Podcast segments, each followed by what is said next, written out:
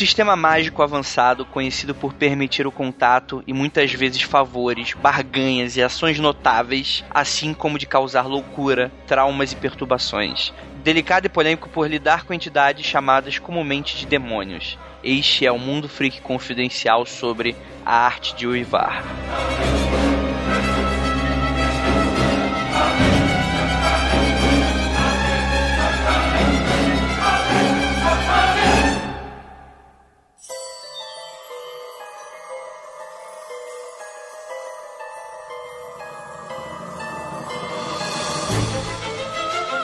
Discos voadores. Fantasmas. Criaturas horripilantes.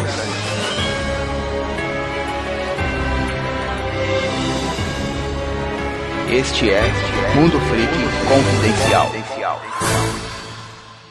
Este podcast é um oferecimento de Hipertrofia Bodywear, a sua marca carioca de fitness e moda praia.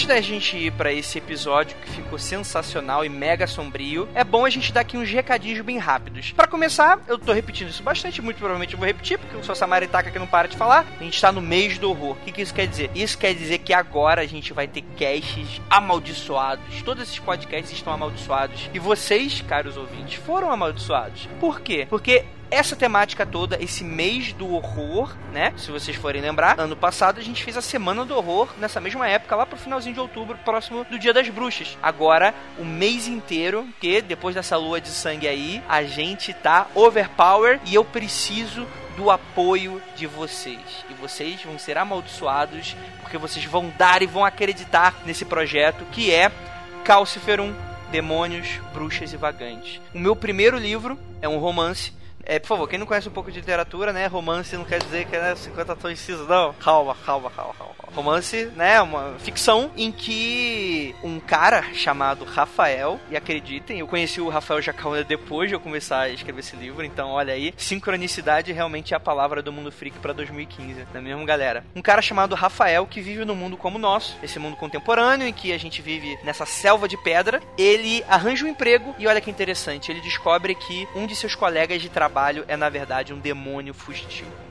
Porque, galera, se imaginem, cara, mesmo você não trabalha na escola, sei lá, imagina na escola. Você tá lá, o teu coleguinha lá, teu colega, ele é um demônio fugitivo. E após topar com essa criatura sobrenatural, e eu não vou falar o que acontece depois, mas o Rafael acaba descobrindo que existe todo mundo por trás desse véu que se esconde nas grandes cidades. Que existem criaturas sobrenaturais por aí vagando e nós, em teoria, não sabemos disso, não é verdade? Até porque eu acho que ninguém acredita. E se não existe? Você nunca parou para pensar que às vezes você viu alguma coisa e você se convenceu de que não era nada?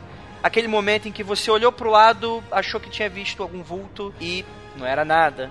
Você viu alguém agindo de uma maneira estranha, não era nada, isso é maluquice, foi é, alguma coisa que eu não consegui interpretar direito, meus olhos não viram direito, minha mente está pregando peças, ou simplesmente não se encaixa na nossa cabeça. Esse é o mote do livro, porque o Rafael descobre a verdade por trás desse véu, galera.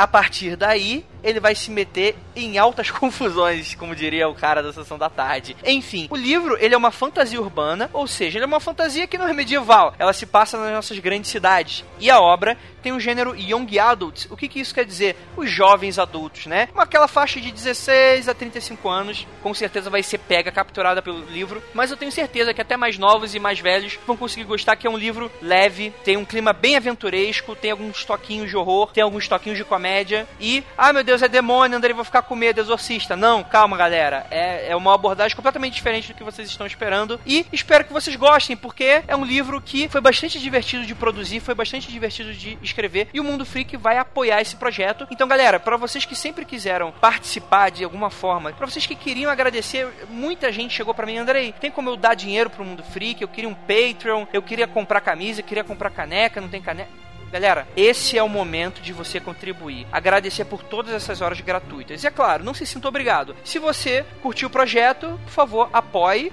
né? Se você, por algum motivo, não puder apoiar, né, de uma maneira financeira, você vai poder divulgar, né? E com isso já tá me ajudando pra caramba, galera. Não se enganem assim. Só que para tirar esse projeto da gaveta e colocar ele no papel, a gente precisa de grana, galera. A gente precisa de verba. E para isso, a gente vai entrar em parceria aí com o Catarse, que é uma plataforma brasileira de crowdfunding, o catarse.me, que é como o próprio nome já diz, né, desse estilo crowdfunding, crowd de multidão, funding de fundação, não mentira, de arrecadar fundos, né? Ou seja, é um, projetos que vão ser realizados através de apoios populares, apoios de todos vocês que acreditam no nosso trabalho e que acreditam também, vocês que gostam, pedem o Sombra de Andaluz, acreditam no meu trabalho como escritor, compraram lá o compraram lá o livro da antologia Monstros que eu participei ou meus outros contos que eu lancei de maneira independente. Essa é a hora, galera. E não se preocupem, o apoio financeiro, galera, vai ser recompensado, inclusive muito bem recompensado, porque a maldição tem que ser completa, né? Esse pacto aqui entre nós tem que ser completo. Por quê? Vocês vão dar alguma coisa e vão receber algo de valor equivalente em troca. E eu diria até que é muito mais do que equivalente, porque esses itens vão ser extremamente raros e alguns deles são exclusivos, ou seja, não vão existir depois dessa campanha. Ou seja, tem um valor aí intrínseco que não vai ter você pagar, cara. E se você encontrar alguma loja online depois nossa, vai ser com valor diferenciado, vai ser pode ser mais caro, ou então pode ser com menos recompensa do que vocês vão ganhar. Porque o Catarse é isso. Você quer apoiar um projeto, quer tirar ele do papel, você apoia com quanto o seu bolso couber, né, do quanto que você quer, e você vai ganhar aí alguma coisa de recompensa. E galera, a gente tá fazendo pôsteres, pôsteres, cara, com artistas que são muito legais, que eu confio muito e que eu acredito muito no trabalho. Já tá começando a ser anunciado essas recompensas, tá bom, galera? Além de vários pôsteres, vai ter pelo menos uns três. A gente vai ter aí também canecas. Galera, para vocês que pediram canecas, vai ter uma caneca exclusiva do projeto e do Mundo Freak. Vai ter também estatueta. Esse é o prêmio máximo, galera. Apenas sete estatuetas vão ser liberadas, tá certo?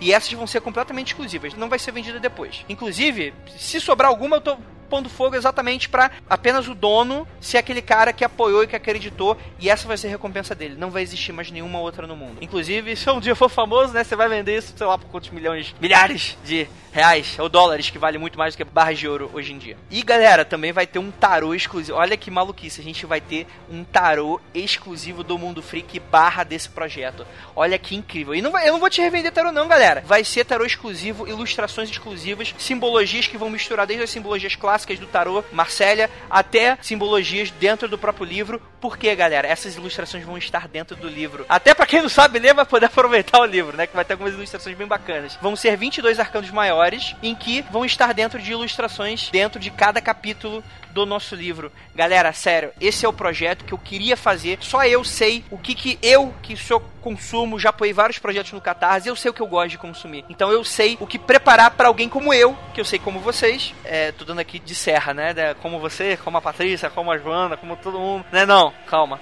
É, enfim, cara, é um projeto super bacana. Espero que vocês apoiem, que vocês acreditem em Calciferum e que vocês acreditem no Rafael e que vocês acreditem no Mundo Freak. E se vocês quiserem acreditar e agradecer a todas essas horas de trabalho, todas essas horas que, porra, eu, o Guilherme, a Ira, o Rafael, porra, noite que a gente passou quase madrugando, madrugando às vezes, né? Acordando cedo para colocar esse projeto no ar. Mais de 70 horas aí de diversão para você, além dos textos, além de tudo que o portal oferece, né? Então, se você quiser agradecer, eu espero. A verba vai ser de 10.500. Eu acho que a gente consegue, sendo bem sincero, eu acho que pela quantidade de gente que escuta a gente, que vai estar tá escutando isso, eu acho que a gente consegue. Só basta a gente acreditar, me ajudar a divulgar que a gente vai conseguir. Tá bom, galera? E ó, vai ser bem transparente, eu vou dar todas as porcentagens do que, que a gente vai gastar no projeto. Então, é isso. Ah, meu Deus, eu quero contribuir agora. Galera, calma apenas dia 8, na próxima quinta. Você que tá escutando nessa quinta-feira agora, na sexta, no sábado, só quinta-feira que vem, ou seja, dia 8 de outubro de 2015, você vai poder apoiar. Onde vai estar tá a nossa campanha no ar, vai começar e nós vamos ter 60 dias para fazer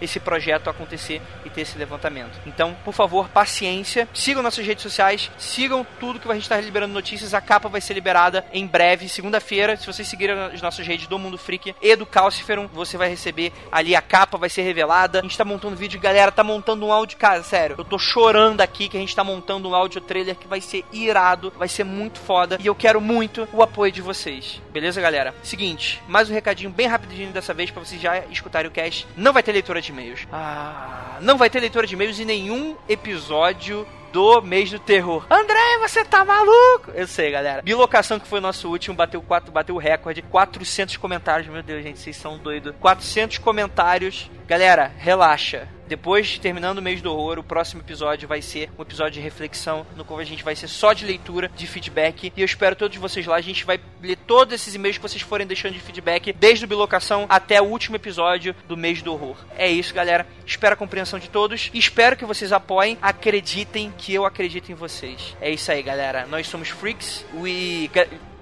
Tá, não queria falar isso aqui, mas beleza. Eu estou disposto a esse projeto acontecer. Se esse projeto acontecer, eu vou revogar a minha palavra, galera. A minha palavra que eu nunca revoguei na minha vida. A minha palavra eu vou revogar. Se a gente conseguir, vai sair o episódio de Asta Cheirando. É só isso.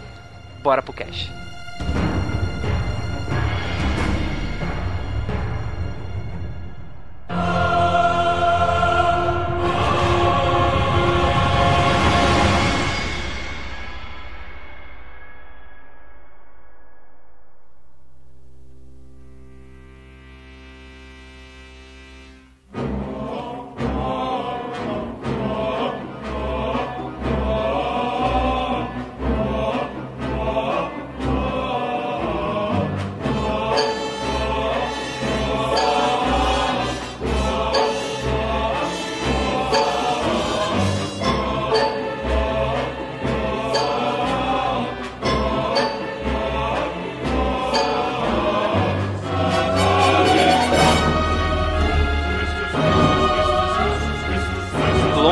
E belas noites, queridos ouvintes. Aqui é o investigador Andrei e eu admito que hoje eu tô gravando sobre um assunto que eu tenho medo. Eu tenho medo dos resultados. A gente gravou recentemente, o 66, o episódio sobre pactos, né? E usando um pouco dessa numerologia, a gente tá aqui no episódio número 72. Por que não falar sobre os 72 grandes em que a gente vai brincar um pouquinho com eles essa noite. Temos aqui nosso mago dos freaks, né? Cada um tem o Paulo Coelho que merece, Marcos Keller. Saudações, senhoras e senhores. Vamos uivar hoje. Olha aí.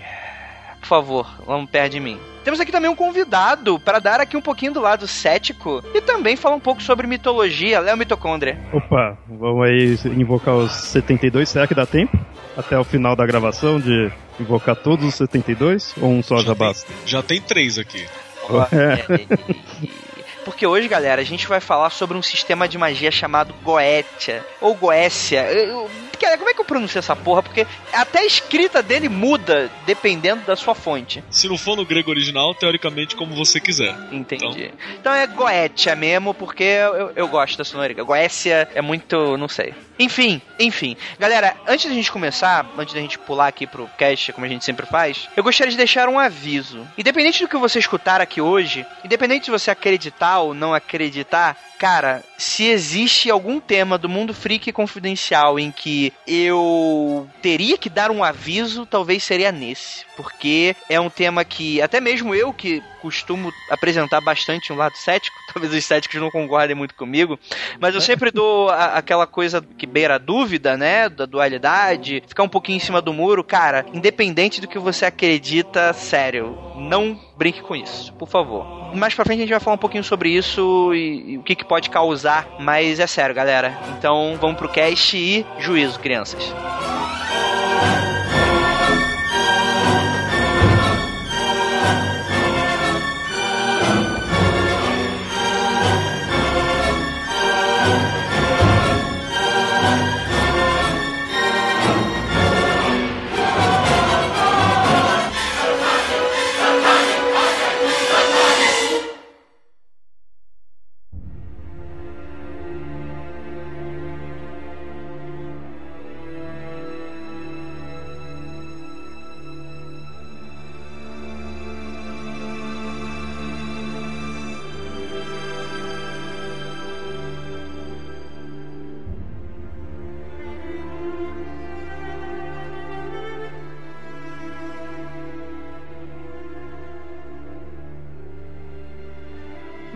Goetia, Goécia, a arte, né, da clavícula de Salomão. Keller, você aqui é o cara que fez a pauta, né? Porque você é o, é o que conhece mais um pouco dessas, dessas brincadeiras, brincadeira até o, É o que já invocou os demônios. né? Então, é, não sei, não sei. Você já flertou um pouco com isso na sua vida em algum momento? Já, eu tive experiências com a Goetia. Tive três experiências assim, importantes. Uma foi acompanhando, fui vendo alguém fazendo o rito. E até você brincou com o nome, né? Como é um termo latino, não é nem Goécia nem Goetia, é Goetia, né? Seria mais, mais entre os dois. E eu uma vez acompanhando, foi um rito completo, com todos os desenhos, tudo bem feito. E deu uma, uma determinada sensação. E outras duas vezes foi eu que fiz sozinho e até dando uma simplificada no sistema, saca? Que quem já acompanha o Mundo Freak sabe que eu, eu tenho esse problema que talvez venha dos magos do caos, de você fazer adaptações aonde talvez você não deveria adaptar nada.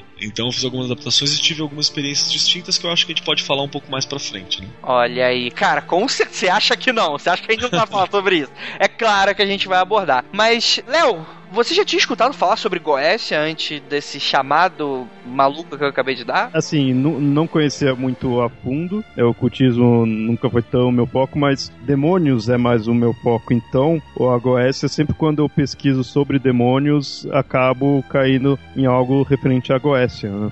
Ou referente à chave de Salomão, tudo tá tudo relacionado à demonologia. Então, querendo ou não, esse nome não me é estranho, sempre já tive familiaridade. Sim. Qualquer coisa que for relacionada ao ocultismo de maneira geral, principalmente porque a gente já gravou alguns temas sobre isso, então mais do que nunca eu sei como é que é, porque desde você elaborar pauta, agendar convidado, estudar sobre aquilo e até enfim gravar e você ter opiniões divergentes, é algo sempre muito complexo e muito profundo. Então provavelmente a gente tá falando aqui de demônio, tá falando de má, de eu ia falar mágica, mas mágica já me lembro já os truques de cartas. É, magia. Magia, né? É, em português, é, mágica o pessoal tende a usar como truque. Magia, que é o, né, o mais oculto mesmo, assim, Sim. né, o de poder. Em inglês tem aquela ideia do K. Aí em É. português já não é tanto assim, é mais a mágica e magia. Enfim, o que eu queria dizer é que é sempre muito complexo gravar sobre esse tipo de temática. Então, se você tá perdido um pouco, ouvinte, que a gente tá falando sobre esse tipo de, de elementos, né? Demônio, invocação e tal, tal, tal. É sempre muito floreado com muita coisa que a gente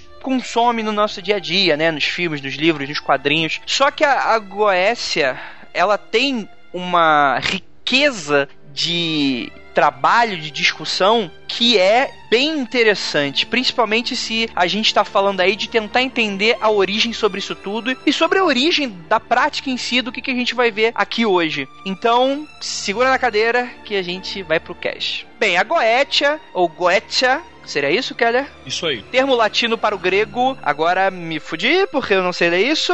Goeteia. Goeteia. A versão em latim significa algo como a arte de uivar. É o nome comum atribuído ao sistema e à prática de conversação com entidades descritas no Grimório Lemeget... Cara, agora você... Kelly, por favor. É o Lemegeton, né? Lemegeton clavícula salomonis. Que retrata a Ars Goetia em sua primeira sessão. Ars, né? É arte de arte, né? A arte da Goetia. A arte de Uivar. Bem, e a Goetia basicamente trata-se de um sistema de evocação, no caso, evocar, trazer pra fora, não invocar que você tá trazendo pra dentro de si, com propósitos diversos aí, depende do que, que você quer, né? E sim, a gente tá falando do básico, clássico pacote que a gente desmistificou tudo no 66 pra falar que, em teoria, talvez seja verdade, né? De riqueza, mulheres, causar, né, sei lá, ferimentos dos seus inimigos. Cara, sério, eu acho que eu vou me sentir muito culpado em gravar esse podcast.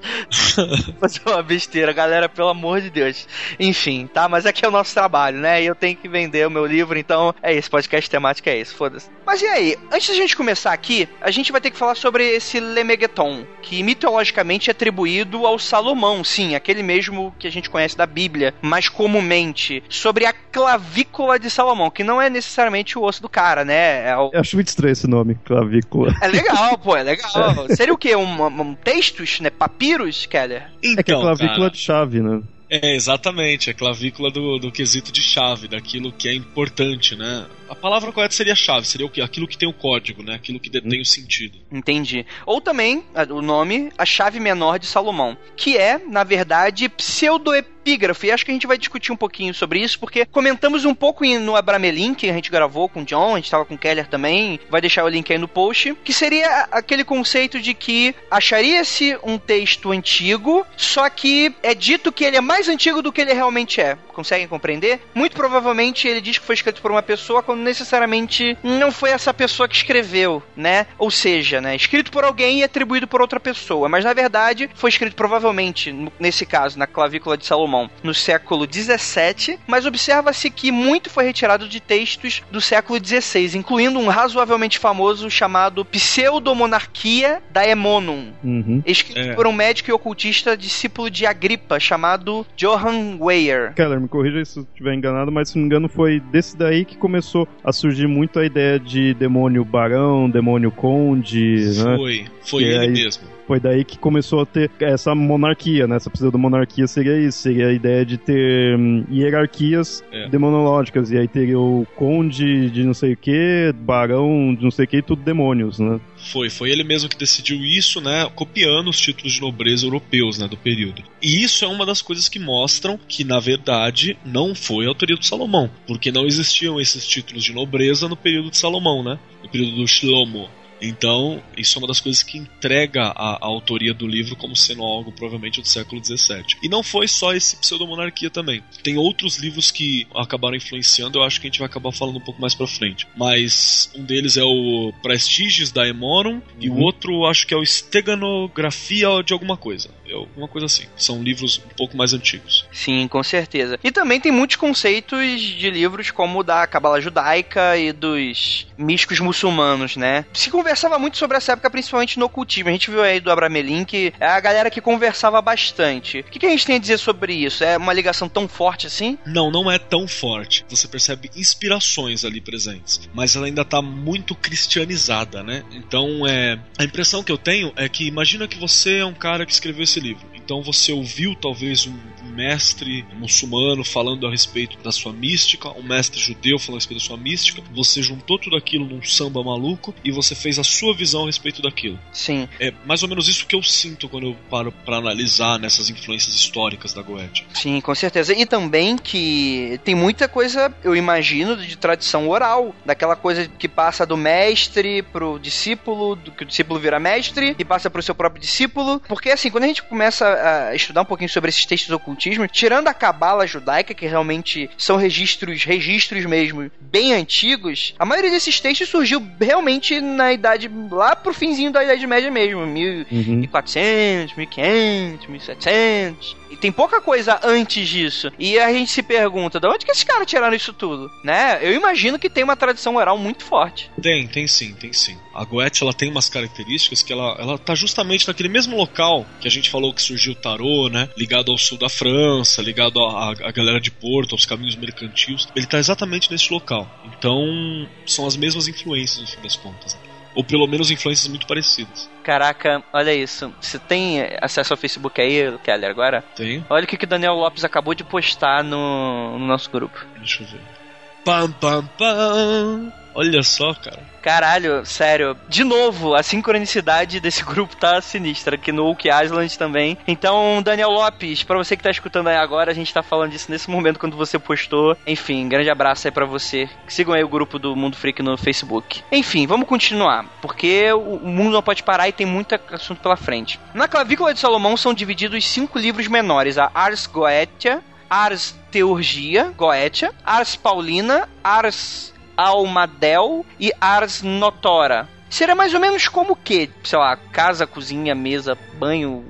é uma boa visão. Mas ele é um aglomerado de outros livros. Assim como a Bíblia, por exemplo, é um aglomerado de outros livros, né? ela não é um livro único. A Goetia, a gente convencionou chamar de Goetia, mas essa é só a primeira e a segunda parte. A Goetia, que a gente tem tradução de demônio e tal, seria a primeira e a segunda parte. O Ars Goetia e o Ars Teurgia Goetia. Os outros, eles tratariam de outras coisas, inclusive conversação com entidades mais angélicas também, né? Uhum. estaria, se eu não me engano, no Ars Paulina. A gente pode falar um pouquinho mais pra frente também quando falar sobre a estrutura exata da Goethe. É, mas aí anjo a gente geralmente lida com imagina o que anda, né? Que é outro sistema que não, é parecido às mesmas influências, mas ele não tem nada a ver com o sistema Goethe. Entendi. Dizem que é, uma, é, é bem perigoso, inclusive. É, porque os anjos do Enochiano, aqui os anjos eles têm mais um anjo cristão clássico quando você dá uma olhada. Eles ainda são meio perigosos, mas ainda tem uma coisa do anjo cristão clássico. No Enochiano, é aquele anjo bíblico filho da mãe, você entendeu? Porque a gente convencionou achar que o anjo é uma criancinha bonitinha que vai tocar musiquinha pra galera. Enochiano é mais aquele anjo força da natureza, né? Precisa É. destruir, destrói aquele- tudo, né? É o anjo que desceu fogo em Sodoma e Gomorra, você entendeu? É, ah, mas tem crianças lá. Dane-se, tem algum justo lá dentro? Não, o justo que tinha já saiu. Então toca fogo na cidade. É esse cara. Toca fogo no puteiro. Eu acho que uma- é interessante fazer uma comparação assim. Eu imagino que talvez o desses conjuntos de Ars, o anjo talvez seja mais angelical, bonitinho do que a gente conhece atualmente, porque ele já tem o seu lado sobre os demônios. Né? Então ele não precisa necessariamente ter um anjo destruidor. Eu acho que talvez do Enoch puxe pra esse lado anjo destruidor, talvez por isso. Um dos motivos, né? Sim, sim. Mas eu acho que é porque são conceitos que é, mutacionaram muito com, com o tempo, né? Hoje a gente vive essa coisa de disparidade, né? O bem e o mal. E eu não vejo muito dessa maneira. Inclusive, quando a gente for se aprofundar muito sobre as entidades que a gente está lidando aqui, não é o demônio clássico, né? Talvez nem próximo disso. Inclusive, a discussão que a gente for levar aqui vão ser diversas facetas sobre âmbitos até bem humanos. E é, eu não consigo, às vezes, diferir isso de um, de um anjo, dependendo da referência que você tenha. É, a Ira, às vezes, me lembra disso bastante, de, de que na própria Bíblia, né, os anjos hoje, senso comum, a gente lembra daquelas criaturas bonitas, quase élficas, né, tolkienianas, aladas, com harpas e tal, mas os anjos bíblicos não são só destruidores, eles são até feios, eles são horrorosos, eles são monstruosos. E isso é um grande tapa na cara do que é convencionado hoje em dia, principalmente quando a gente estiver falando, mas com relação a tudo, né? É, tudo que a gente for discutir aqui hoje, a gente vai dar uma bagunçada geral nos conceitos clássicos. Eu imagino. Mas antes da gente fazer esse aprofundamento, é bom salientar que a popularização da Goetia se deu ao McGregor Matter e o Alistair Crowley, né? Alistair Crowley, esse último, merece um podcast. O McGregor Matter eu não conheço muito. Mas o Crowley, ele é o, o, o pop, né? Ele é o É o cara Crowley. que... É o Exatamente, cara. Ele era a Shakira do mundo oculto, cara. Ele era... divulgou a porra toda, né? Foi, e é até legal dizer que, muito provavelmente, o McGregor Martyrs ele era o, o cara que liderava a Golden Dawn, né? Nessa época. Ele e o Crowley tiveram grandes parcerias e, muito provavelmente, o McGregor Martyrs é um grande tradutor. Foi ele que traduziu o Leguemeton, né? Ele encontrou o Leguemeton, se não me engano, na biblioteca do Arsenal em Paris. Ele tinha acesso, ele era da, da alta alta aristocracia, né? Então ele tinha acesso a museus, essas coisas, e um dia ele encontrou um manuscrito jogado lá medieval, e ele deu uma olhada no manuscrito, encontrou esses símbolos, né? Encontrou essa, esse conteúdo, deu uma lida, provavelmente em latim, algumas coisas que estavam ali, ou em francês arcaico, e ele resolveu traduzir. Tanto é que a principal versão que rola na internet aí, muitas vezes é a tradução do McGregor Matters. E se não fosse por ele ter encontrado isso e utilizado dentro da, da Golden Dawn, que a Golden Dawn ela misturou diversos conceitos, né? E ele que introduziu junto com o Crowley, que provavelmente foi o test driver, né? O Crowley era maluco, então ele deve ter pegado isso aí na mão e falado: Ah, vou usar agora.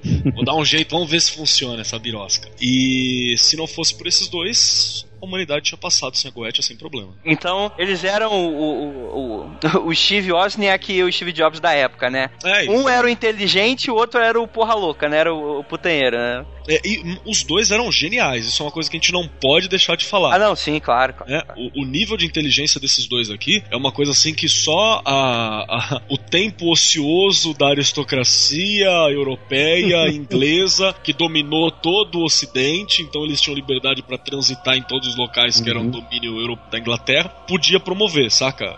Sem WhatsApp para você ficar falando, sem, sem Facebook para você cair tua produtividade. Então é, é difícil que vá surgir novos assim. né? Uhum. Mas essa ideia dele ter encontrado, essa história dele ter encontrado, tudo aí, aconteceu mesmo ou é história que se conta? Que coisa de ocultismo é muito comum ter isso daí, né? Encontrei uma coisa que é mais antigo, né? E aí fica mais na ideia de do pessoal aceitar, né? Então, acredita-se que sim, porque tem uma. A cópia ela ainda pertence ao arsenal, né? Ele pegou, traduziu e devolveu para o Arsenal em Paris. Então existem dados de que a cópia ainda está por É mais lá. tal. concreto mesmo. É, é, é mais concreto. E ele não traduziu o livro inteiro, ele traduziu o Ars Goetia e o Ars Teurgia, se eu não me engano. Depois que foram traduzidos o Ars Paulina, o Ars Amaldeu, eu não me lembro agora se o. É por nada que são os mais conhecidos mesmo, né? é, exatamente. E também é interessante que ele fez essa, essa mistura e essa, e essa adaptação, né? E a história que se conta, na verdade, não é essa que eu falei pra você. História que se conta é que o McGregor Matters estava conversando com o sagrado anjo guardião Uhum. dele e um dia ele ouviu uma voz dizendo que deveria ir até lá e ressuscitar esse sistema antigo de conversação com entidades, saca? Então Olha, eu já um vi floreio. isso em outro sistema. É, existe um floreio da história também, né? Ah, claro, né, cara? É com certeza.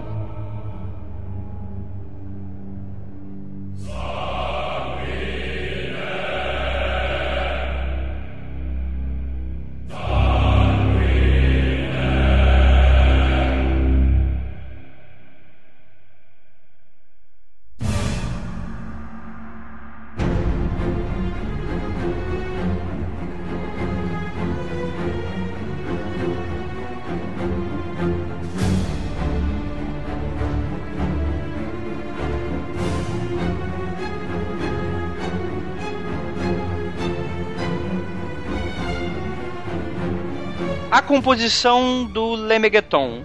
A gente começa aí com Ars Goetia, que seria a primeira sessão que contém descrições dos 72 demônios que Salomão teria supostamente invocado e confinado em um vaso de bronze, selado com símbolos mágicos, e que eles foram obrigados a trabalhar para ele, teriam inclusive participado da construção do templo. Ele dá instruções sobre a construção de um vaso de bronze semelhante e usando a fórmula mágica para a segurança apropriada a fim de chamar o demônio. Trata-se da evocação de todas as classes dos espíritos maus, indiferentes e bons. Seus ritos de abertura são os de Paimon, Orias, Astaroth e toda a corte do inferno. A segunda parte, ou a teurgia goétia, é partilhada com os espíritos dos pontos cardeais e seus inferiores. Estas são naturezas mistas, algumas boas e outras más. A Ars Goetia em si atribui uma posição e um título de nobreza para cada um dos membros dessa hierarquia infernal e dá aos, entre aspas, demônios sinais que têm de pagar fidelidade, ou selos. As listas de entidades na Ars Goetia corresponde mais a alto grau variável, geralmente de acordo com a edição, com outros livros de demônios mais antigos, como a gente falou aí, a Tritemius, é isso? É, é o esteganografia, né? Esteganografia. Sim, esteganografia, pseudomonarquia e o Praestiges Demonum, Daemonum.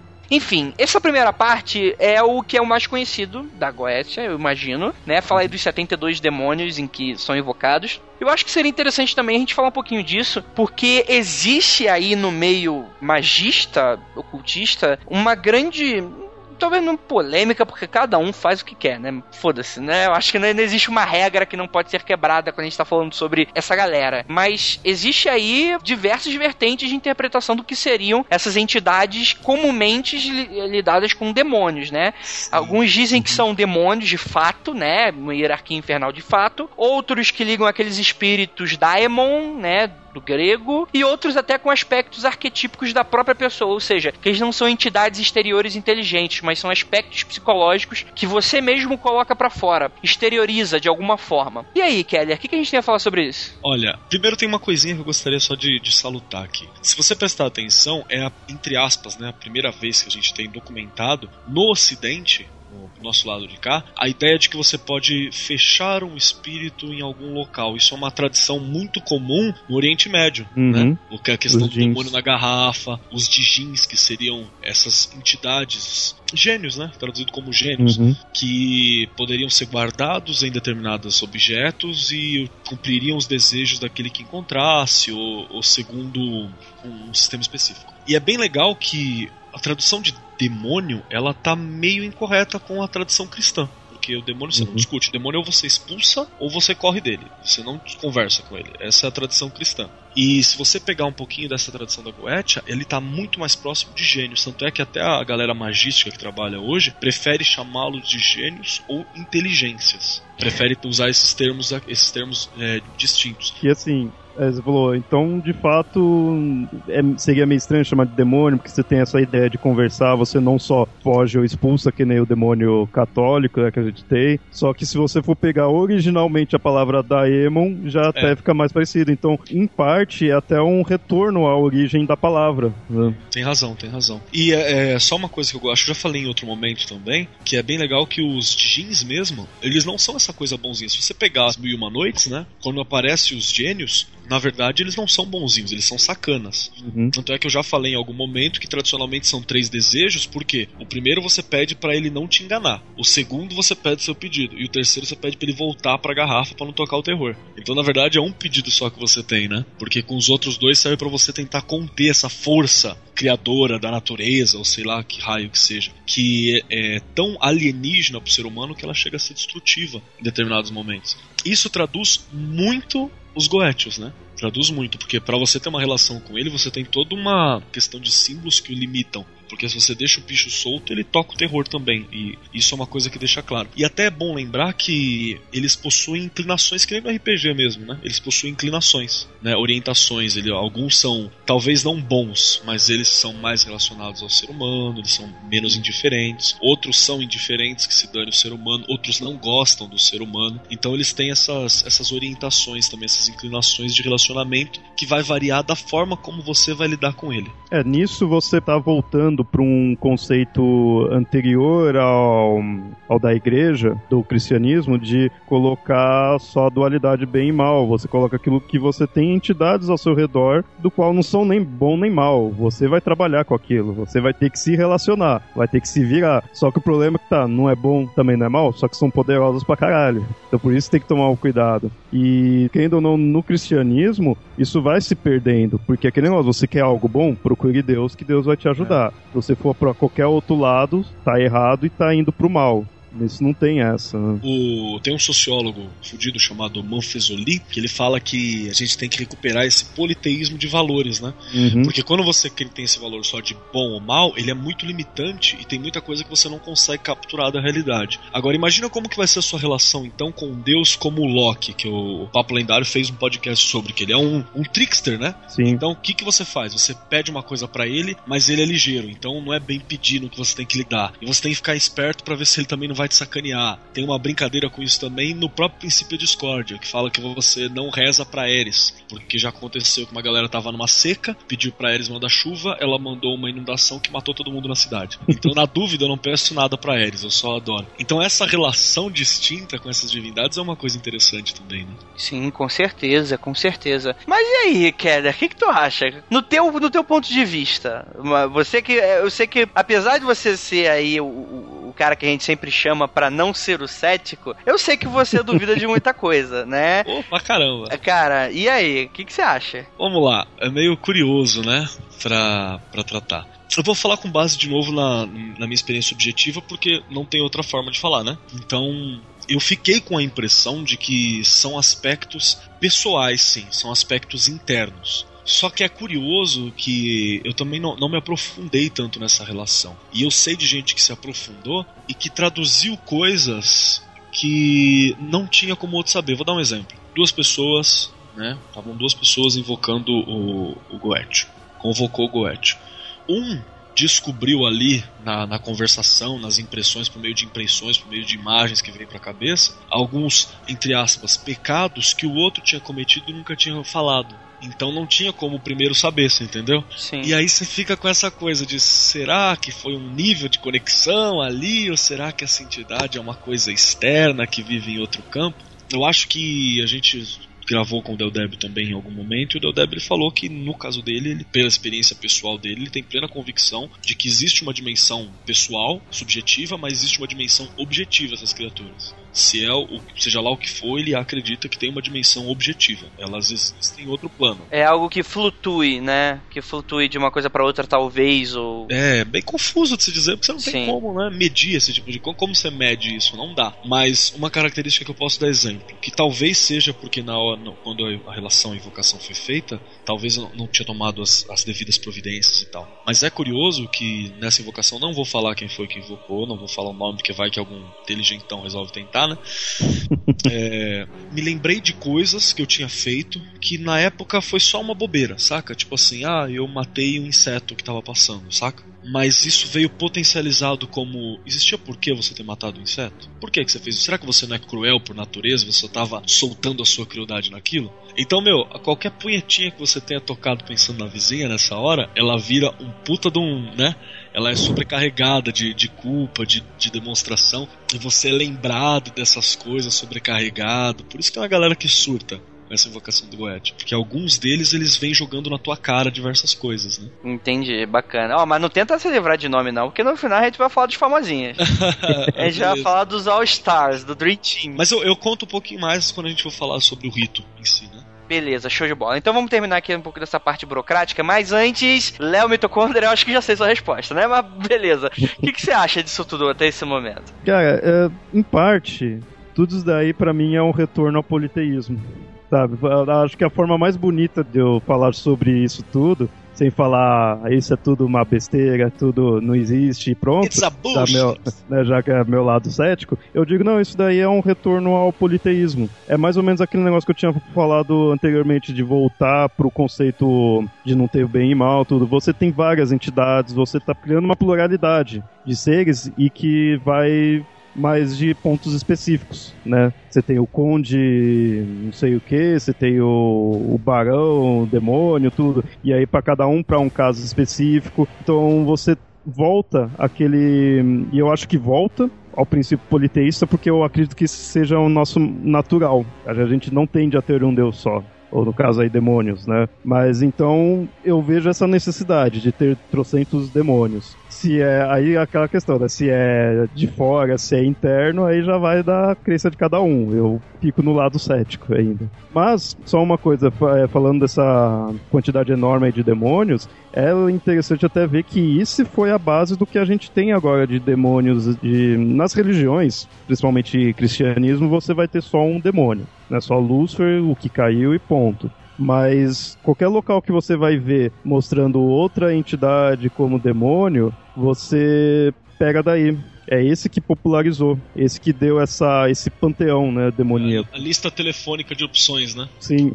vale ressaltar também que é uma. pode ser considerado também uma questão de tradução mesmo contemporânea da coisa. Porque, como a gente está falando, são conceitos que em nada parecem, só que são nomenclaturas que foram dadas para, sei lá, tentar achar uma lógica mais próxima da gente. É uma questão até de aproximação cultural, algo nesse sentido. Apropriação cultural em si, né? Exatamente a apropriação cultural ela traduz muito bem, porque tem diversos nomes que estão traduzidos como demônios aqui na Goetia, que são divindades do mundo pagão. Ah, sim. Né? Isso... Ele foi o primeiro documento. Primeiro não, né? Porque tem aquele o pseudomonarquia, o Prastieges, historiografia, uhum. que já trazia isso. Mas a Goetia ele foi o que consumou essa coisa de que os deuses de religiões vencidas se tornam os demônios da nova religião. Sim, digamos assim, que ele fez o trabalho completo que a Bíblia começou a fazer. E isso muitos católicos acho que, não sei, vai ficar puto, não sei, mas na Bíblia você encontra uma outra entidade que aí eles põem como algo errado.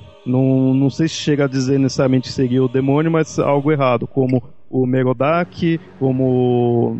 Bahamut, né? Leviatã. É que o, o, o, Leviatã por si só já é coisa mais divina mesmo, mas assim, que coloca como algo errado mesmo. Só que fica só naquela ideia, você percebe assim, você analisando o intuito da Bíblia naquele ponto, fica mais assim, ó, ó não vamos adorar isso daí, tá errado. Esquece isso, isso daí é falso. Então a gente precisa do nosso Deus, vamos até o nosso Deus. E paga nisso. Então, mas isso é interessante porque a gente também não sabe até quando os livros da Bíblia também não sofreram suas próprias alterações até chegar ao que é hoje. Eu não tô falando de agora, eu tô falando até de mesmo quando foi escrito, né? Aquela coisa cultural mesmo que vai mudando com o tempo. Você, no mitografia, sabe muito bem disso. Por exemplo, os gregos, os nórdicos, até mesmo a cultura social da época, na mudança, a mitologia também sofre a sua própria mudança. Então, por exemplo, os gregos e os nórdicos, quando eles tinham uma, uma sociedade patriarcal, eles tinham as entidades dele de um jeito. Depois que o, o, patriarcal subiu de posto, aí você começa a ver umas histórias que deixam as mulheres um pouco de escanteio na história.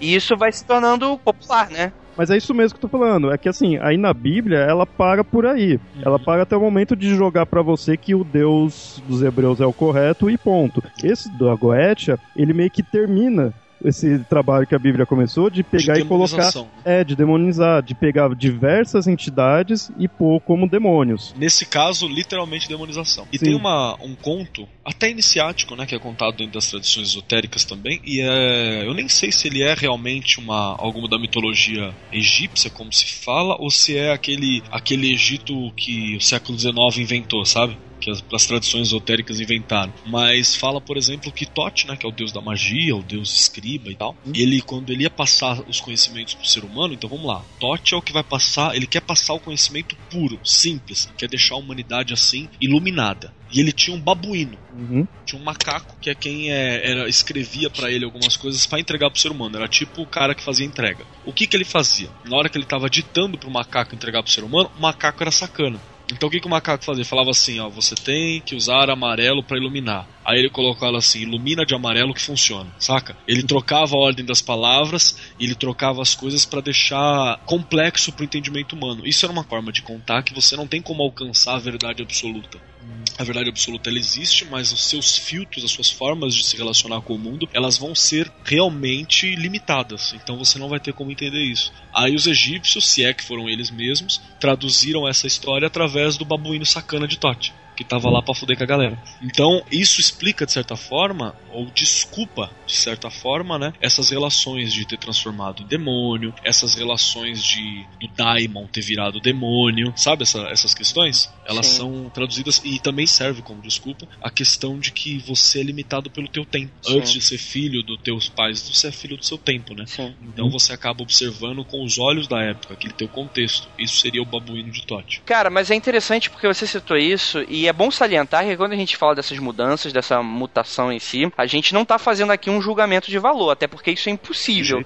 Qualquer pessoa que estude ou tenha interesse de estudar história, cara, você não pode se basear, eh, sei lá, como se fosse meia dúzia de publicitário na Idade Média que, tipo, ah, vamos demonizar. não, cara, isso foi feito de maneira natural, orgânica, cultura muda. E é assim, bola pra frente. Não tem essa de os Illuminati dominando o mundo, né? E Fazendo com que você pense outra coisa, não. Gravei recentemente com o Rafael e num podcast que vai ser o, mais pra frente vocês vão escutar, que a gente falou que evolução é até um termo incorreto, porque você não tá saindo melhorando, você tá mutacionando, você tá dif- Sim. é, você tá é, mudando Uhum. em si, né? Num, num sentido mais. Tá se adaptando. Exato, num sentido mais. é, talvez adaptando, talvez não sei, né? Porque até quando essa adaptação é, é, é, acaba Você tá sendo. atravessando. É isso que tá acontecendo. Você tá atravessando uma coisa a outra, não sei se tá pro caminho certo, se tá pro caminho errado. Você Sim. tá indo. Exatamente. Porque a adaptação em si já tem aquela coisa de eu preciso mudar pra sobreviver. Tem um pouco dessa característica, só que isso também é ainda muito consciente. A cultura em si é muito orgânica, cara. É involuntária, não tem uma vontade única. É a, é a onda, tipo, tu vai seguindo ela. É, e a gente tá falando aí de milhares de anos que, que eh, todos nós vivemos, desde que escrevíamos ali nas cavernas e tal. Então, pra galera que fica meio boladinha com isso, cara, é só uma leitura do que a gente conhece hoje da história, né? Ou pelo menos dos mitos, né? Dos ritos em si. Mas vamos continuar isso aqui, até porque a gente vai se estender um pouquinho demais da conta, né? A gente já tá fugindo um pouquinho do tópico.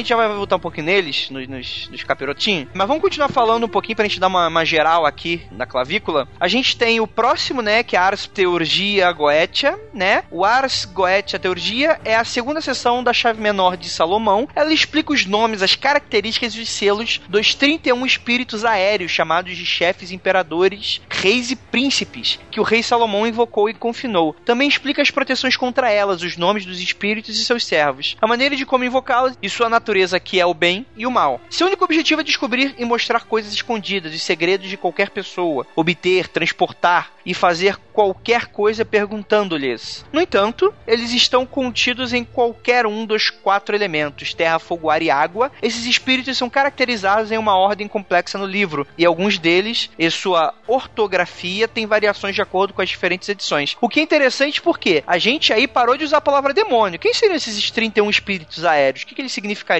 É, eles seriam partes do, dos Goétios também, né? Seriam essas entidades e seriam as entidades de maior poder, de certa forma, nesse intermédio. E tem diversas outras entidades também que é tratada no livro, né? A gente foca no, na questão do demônio, mas ele trata de diversas outras. Isso daqui parece deixar mais claro essa natureza de gênio, né? Sim, foi o que eu pensei. Essa coisa ligada a, ao natural, ao meio ambiente, né? Porque fala do, dos quatro elementos, da questão do, dos imperadores dos, das áreas, dos cantos, né? E até a invocação deles é interessante, que você invoca a partir de um desses elementos. Então é um elemento presente, e aí você convoca a natureza e ele vai se manifestar através daquilo. A gente gravou um podcast há muito tempo atrás, foi um dos primeiros, o segundo, acho que é o 2 é ou 3, eu não sei, que foi aquele famoso caso dos irmãos Aragão. Você lembra ou já conhece essa história? Ah, lembro. Foi, eu acho que eu comecei a ouvir o Mundo Freak um pouco antes desse. Olha aí, olha aí. Então foi bem no comecinho, né? Que é muito parecido com... Então, é isso foi. que eu queria perguntar, né? Lá eles invocam uma entidade chamada Hortenbrak, que é prometido ser um gênio. É claro que aqui eu não tô tentando dar uma veracidade naquela história, principalmente porque aquilo ali parece muito uma questão de lenda urbana. Nada me faz lembrar, tipo, a pessoa que tá lá sofrendo um mal e continua escrevendo no caderno, né? Isso é tão forçado que é, é difícil de acreditar na veracidade, mas enfim. Se a gente for, vocês que estão são aí ouvintes,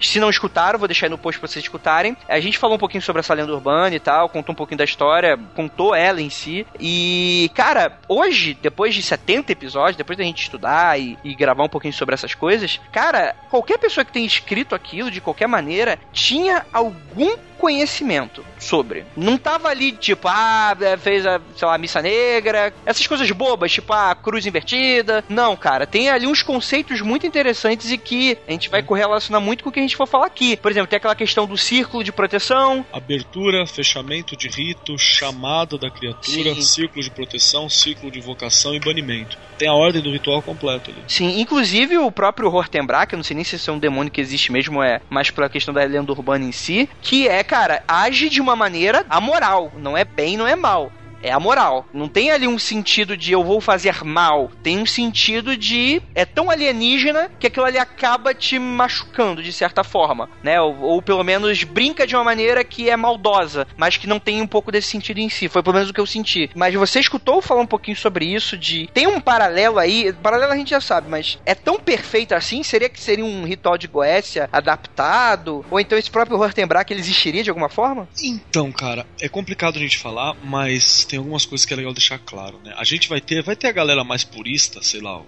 cara que estuda ocultismo também aí, que é mais purista, que vai bater o olho e falar assim, mas essa goetia que vocês estão falando está tudo errado, sabe? Sempre tem, cara. Por quê? Porque ele aprendeu outra tradição, porque ele aprendeu outro sistema, mas é aquilo que você falou, certo e errado nessa área é muito complicado. O que a gente considera certo é aquilo que foi tentado várias vezes e obteve algum sucesso. Que a gente considera errado é aquilo que foi tentado ou não teve sucesso nenhum ou deu danos significativos. Isso é considerado errado. É por base na funcionalidade nessa, na, quando você trata nessa área, né? Então, o que, que deu para mim observar? Existe todos os sistemas dessa invocação da história dos irmãos Aragão, existe todo um sistema ali que se assemelha realmente a, a, a uma ritualística complexa. Tem uma ritualística bem complexa na forma como foi chamado. Eu não me lembro desse nome no 72, mas como já disse também, eu não sou um perito no, na Goethe. É uma coisa que eu me envolvi, mas também não é aquilo que eu, que eu dediquei, né? Tempo para estudá-la. Até vou explicar depois o porquê que eu não fiz Mas me parece sim, e é coerente a, a questão da, da forma como vê as coisas, sabe? Da, da forma como a entidade vê as coisas. Essa forma amoral que não entende o, o que, que é dor humana, você entendeu? Você já parou pra pensar que muitas vezes a forma como você trata uma outra criatura, um inseto, ou um animal de outra natureza, você não sabe se você está fazendo bem ou mal para ele, se você está gostando ou não está gostando. Eu vou dar um exemplo meio esdrúxulo. Tem aquele animalzinho bonitinho do zoião estralado chamado Lemures lentus tem uns vídeos dele no YouTube que a galera começa a fazer coceguinha nele, ele levanta o braço, aí eles falam, nossa, que bonitinho, ele tá sentindo cócega. Na verdade, ele tá levantando o braço para tentar te dar o bote, porque cócega mata ele, ele odeia cócega. E na nossa interpretação é diferente. Então me deu muito essa impressão de que não tem como eu aplicar o meu código de valores em uma coisa que não possui esse código de valores. A própria ficção científica tá cheia desse tipo de discussão, né? Como que eu vou aplicar um código de valores que é social para uma criatura que não vive nesse social? Tem até o, um livro legal do Aldous Huxley, o Admirável Mundo Novo, que mostra justamente isso, né? Um cara retirado de uma sociedade tida como antiga, né? Tida como limitada, introduzido na sociedade que é o pico da época e como é tudo aquilo alienígena para ele.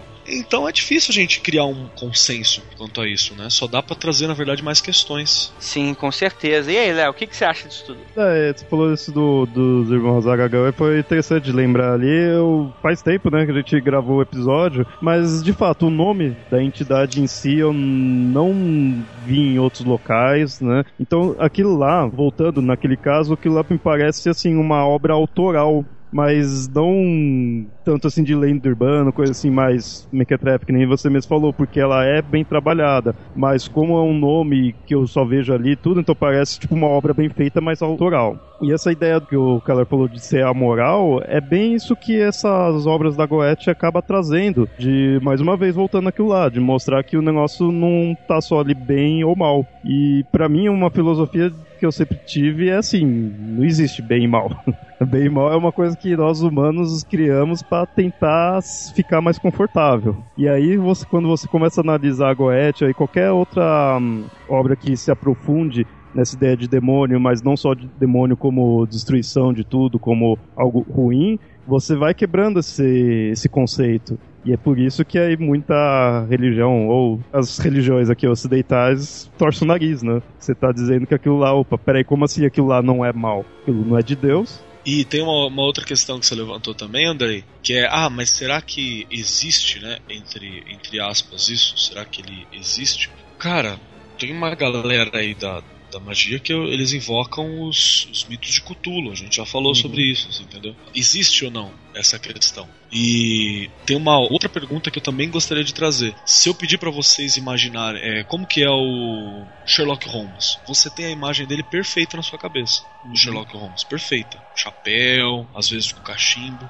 Ele não existe você tem a imagem perfeita. Agora imagina para mim o Sir Arthur Conan Doyle. O Sir Arthur Conan Doyle, que foi uma pessoa que existiu, você não tem na sua cabeça às vezes a imagem dele.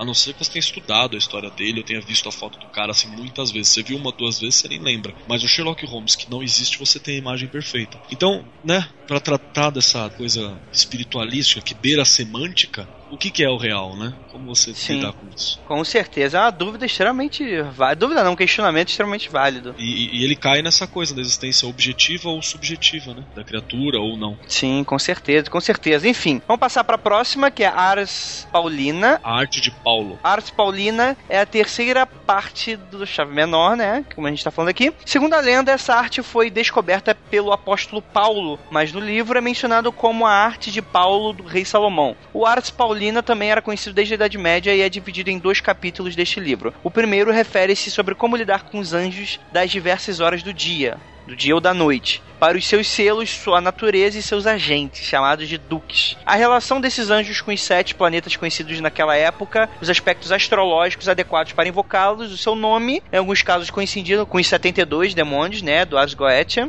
e a segunda parte refere-se aos anjos que governam sobre os signos do zodíaco e cada grau de seu signo, a sua relação com os quatro elementos, fogo, água, terra e ar, seus nomes e seus selos. Esses são chamados aqui como os anjos dos homens, porque todas as pessoas que nascem sob um signo zodiacal com o sol e um grau específico dele. Agora, isso me lembrou muito duas coisas. Primeiro, nesse primeiro capítulo é uma correlação, eu imagino pelo que a gente está vendo aqui, é uma correlação com os próprios demônios da Goécia. Uhum. Só que esse segundo capítulo, cara, me lembra muito o da daemon do grego, aquela questão do espírito guardião. O, o gênio, o gênio inventivo, né? Ele hum. tá muito próximo disso mesmo. E é até legal a gente, a gente parar pra pensar que a gente perguntou, né, nós fizemos esse questionamento sobre se a Goetia, esses conteúdos, eles não seriam, sei lá, uma coisa psicológica, né? Os anjos, entre aspas, né, essas criaturas da Ars Paulina, elas estão relacionadas ao ser humano. São os anjos dos homens. Então ele seria mais uma. Tem gente que pensa nisso como, sei lá, uma forma de psicologia pré-moderna, você entendeu? Que eu precisava criar uma forma de compreender como funcionaria esse subconsciente e o consciente humano. Então, na ausência de um método científico, na ausência de termos técnicos e de prova, com a minha limitação, eu misturei aí com a teologia, com a tradição, para criar meios de compreender isso, né? E eu acredito que é, é interessante porque, porque demonstra muito, muito isso nessa questão. Perfeito, perfeito. O que eu acho interessante isso daí, que esse já começa a falar dos anjos, né? Os dois Goethe anteriores, que é do, dos demônios. E você vê que são os mais famosos, que o pessoal mais fala. Tem que ser os dos demônios, né? É, a, a roda dos mundos, né, gira para baixo, né, cara? A galera se chama pelas coisas mais, mais trevosas, né? Ah, tem um anjo ali e tem um capeta do outro lado. Capeta, lógico. É lá que eu vou. E tem uma outra coisinha também que eu lembrei, que eu falei dessa psicologia pré-moderna, né? Esse conceito, né, do, dos elementos e dos anjos que está desenvolvendo na Ars Paulina, ela também desenvolveu muito uma questão que fez muita fama durante muito tempo, que é dividir a personalidade das pessoas em humores, né? Então tinha o fleumático, colérico, eram quatro, não vou lembrar agora. Ele é uma forma medieval, né, quase no Renascimento, de você traduzir a, os principais é, estereotipos de atitude das pessoas e tal, que era influenciado por esse conceito dos elementos, que era influenciado pela astrologia e que curiosamente tem um livro do meio evangélico que ressuscita esses termos para lidar, tipo assim, tem, chama, se não me engano, temperamentos transformados. Eu lembro que uma vez eu, eu fui ver um, fui convidado para um culto, né? Eu vi o cara tava pregando em cima disso. Mal sabia o, o, o pastor e a galera que ele tava pregando em cima de astrologia e, e tradições ocultas da, da Idade Média, né? E aí se tu avisar pra ele? Nunca, jamais. Eu só olhei, sorri e continuei sentado. Olha aí que interessante. É bacana, cara. Isso é. Então aí tu vê um aspecto de dentro, né, dos demônios, com relação aos demônios. A gente tem agora também um aspecto de fora, que a gente tá lidando aí com a astrologia, com os anjos. E a gente tá montando aí, cara, dá pra. É um livro bem completo, né? Vamos dizer assim. É, ele é um sistema fechado, né? Ele funciona. Uhum. Você pode se dedicar, sei lá, tua vida inteira a isso aqui, vai encontrar, sei lá, Sagrado Anjo Guardião, vai arranjar é, respostas para N coisas. Eu tenho problema também com esses sistemas que trazem respostas prontas para tudo, né? E ele é um que traz, né? Sim. Agora é interessante, né? Aquilo do conceito hermético, né? O que tá em cima é o que tá embaixo, né? Então você tem a correlação dos demônios interiores e dos anjos exteriores. Isso é, de certa forma, bem interessante. Beleza, a gente tem agora a Ars Almadel seria mais ou menos o que? É a quarta parte que a gente está falando aqui, e ela nos diz como fazer um almadel, que é um tablete de cera com símbolos de proteção nele traçados. É, ele é um, um objeto, né, que serve para ritualística e para invocação. Eu vou mandar para vocês o link de uma foto de um almadel. É bonitinho. É como você cria esse, esse utensílio, né? Isso é para quê? Isso é para quê? Imagina que ele é tipo a tábua Ouija de, dessas entidades angélicas, entendeu? Entendi. Ele seria mais ou menos isso, o almadel. É conversa com seu anjo, né? da Xuxa. É, tinha uns livros desses, não tinha? não, cara, tinha o um brinquedo, tinha a Tabuíja aqui do Brasil, que era o Conversa com o seu anjo, que era a Xuxa que tá na capa. Eu Show. achei um Almadel aqui, mas tá parecendo um bolo de casamento, eu não vou mandar pra vocês não. a gente vai deixar aí no post pra vocês. Aqui tá tipo bola de cristal, é isso mesmo? É, isso aí. Isso é um amador. Olha aí. É bem diferente do que eu imaginei. Caralho, eu nunca ouvi falar dessa porra. É porque ela é aquele velho utensílio que fala, nossa, legal pra caramba. Tipo um astrolábio, tá ligado? Uhum. Astrolábio é legal, mas você não precisa dele hoje, entendeu? É só pelo nome bacana. Eu sou bruxão. É, ele é legal, mas você não precisa dele hoje. Ele não é tão útil, né? Mas ele serve para você, para auxiliar nessa invocação, né? essas coisas. Eu mesmo nunca nem, nem toquei no Almadel. É aquele. É aquela. É aquele tapete tapetinho que vem com o deck do Magic, né? Pra te ensinar a jogar. É, vem por aí. Onde, onde tu coloca as cartinhas, né? é, é isso aí, né? É isso aí. Organizar o bagulho. É, pois é, né, cara? Enfim, vamos lá. A gente tem aí a quinta e última, que é a Aras Notória. Foi um grimório conhecido desde a Idade Média. O livro afirma que esta arte foi revelada pelo criador para o rei Salomão por meio de um anjo. Ele também conta com coleção de orações, alguns deles divididos em várias partes, misturando com palavras cabalísticas e mágicas em várias línguas, ou seja, hebraico, grego, né, o latim, como a oração deve ser dita e a relação que esses rituais têm à compreensão de todas as ciências. Menciona os aspectos da lua em relação às orações, diz também que o ato de orar é como uma invocação do anjo de Deus. Agora eu acho interessante isso porque esse é aquele capítulo, é, como é que eu posso dizer? Pra redimir os outros, né? É, não sei, cara. É, eu, eu senti muito aquela coisa de. Tava faltando realmente um capítulo desse, tipo, um capítulo de técnicas, alguma coisa assim, tipo, Uhum. técnicas básicas, tipo, estudos básicos, é, práticas básicas, algo nesse sentido. Não é só, tipo, demônio, ah, que maluquice. Esse o ars notória, ele significa arte notável, né? Arte importante, né?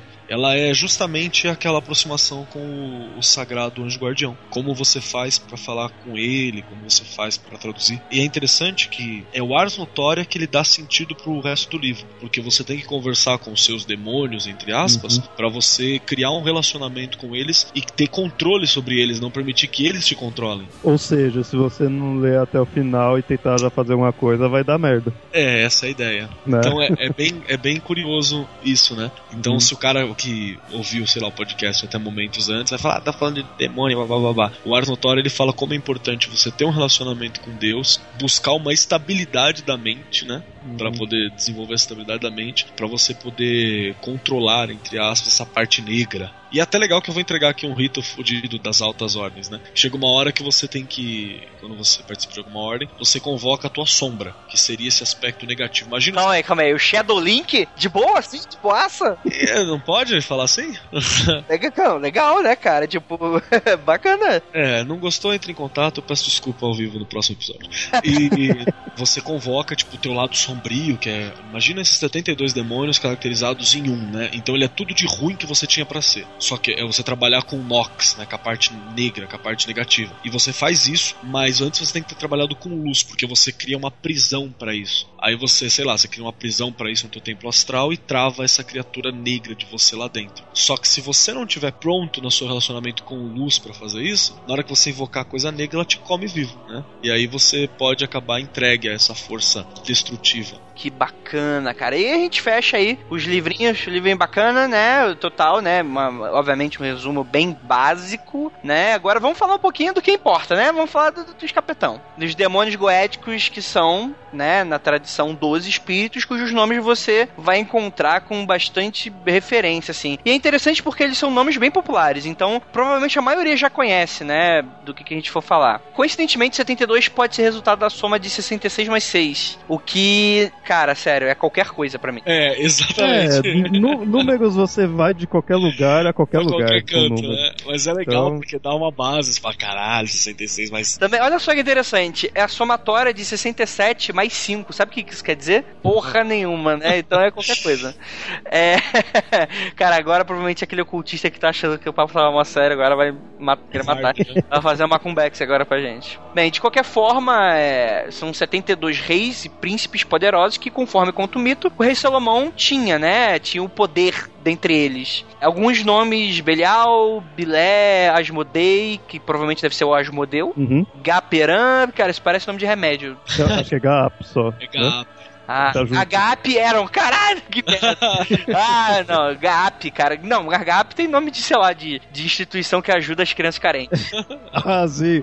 Imagina um demônio, né? Fazer Passando as criancinhas e dando papinha pra elas. o demônio filantropo. Então, alguns dizem, né, principalmente porque a gente tem de, de estudo sobre Salomão em si, da personalidade dele, de que ele teria feito isso pelo simples orgulho, porque podia. Que eu acho uma boa razão, né? Ah, claro. Se você, tipo assim, se você descobre que você pode controlar demônios, você não precisa querer nada, só porque eu posso controlar demônios. Eu acho uma, eu acho uma coisa completamente válida. É interessante porque tem algum consenso com relação a Salomão? Como assim? Algum consenso sobre a personalidade dele, né? Sei lá, é um cara bacana? Cara, se a gente for pegar o Salomão bíblico, né? Você tem, sei lá, três Salomões, né? Na real. Você tem o Salomão profetizado, você tem o Salomão jovem, o rei que, que começou a botar ordem no bagulho todo, e você tem o Salomão que escreveu Eclesiastes. Que é o cara que tudo é, é vaidade, né, cara? O cara que al- alcançou o ápice da sabedoria, olhou pra trás e falou assim: Meu, você tem que dar sentido pra tua vida, porque na verdade a vida é isso aí mesmo. Então tem essa impressão, né? Também vou falar que eu tenho essa impressão, pra não cagar a regra demais, que talvez seja alguém que foi sim vaidoso na infância. Porra, o cara era rei, né? Não pode ser vaidoso. foi vaidoso na infância, tinha, era conhecido como uma pessoa de grande sabedoria, e aí quando chega na velhice, que a gente tem esse relato dele no, no livro de Eclesiastes, ele olha para trás e fala assim: Meu, como eu era trouxa, né? Como eu era moleque, como eu era meninão. então talvez, talvez seja coerente assim, essa coisa do eu posso. Olha aí, bacana. Que aquilo, né, cara? É o, a jornada até Keter, eu imagino olhar para trás e ver, ó, que imbecil, babaca, né? Mesma coisa, tu olhar um álbum de foto adolescente, lembrar de como você era e falar, putz, que vergonha, cara, que merda. Sai daí, moleque.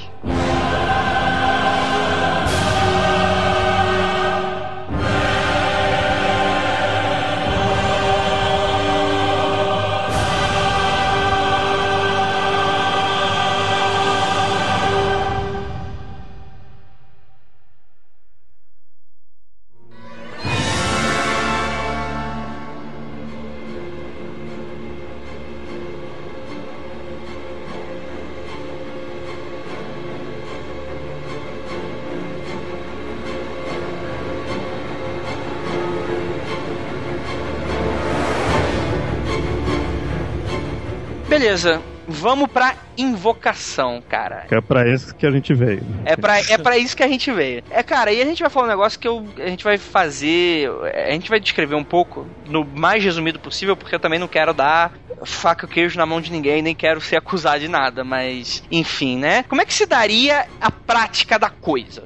Principalmente você, Kelly. Fala também um pouquinho desses seus relatos. Então, é, agora eu vou falar um pouquinho mais sério aqui do, dos relatos. Né? Essas três experiências que eu tive, duas foram solitárias e uma delas foi com outra pessoa. Né? Nas três, existe aquela coisa que o próprio rito fala, que você tem que se envolver com ele. Então você tem que se envolver. Aí você tá na meia luz, um determinado horário, com a vela acesa. Então existe toda uma, uma sujeitação psicológica, você já está predisposto a ver aquilo. Isso é uma coisa que é bom deixar claro, né? É bom deixar claro para a galera. E até o rito pede que você tenha essa predisposição para você facilitar a comunicação com o outro lado. Então, para você fazer uma análise de que, que existe aí uma, uma indução própria, tudo bem. E eu não tô aqui para falar se essa indução é ou não. A questão é que se você fez, se deu um resultado para ti. Né? Eu acho que essa é a grande questão da magia, que fazendo determinada coisa, determinados resultados acontecem. É isso. Se foi por autoindução, se foi porque um anjo ligou, se foi porque Deus, se foi porque o seu cachorro, se foi por acaso, não é interessante pro magista. O interessante é que ele fez e ocasionou um resultado.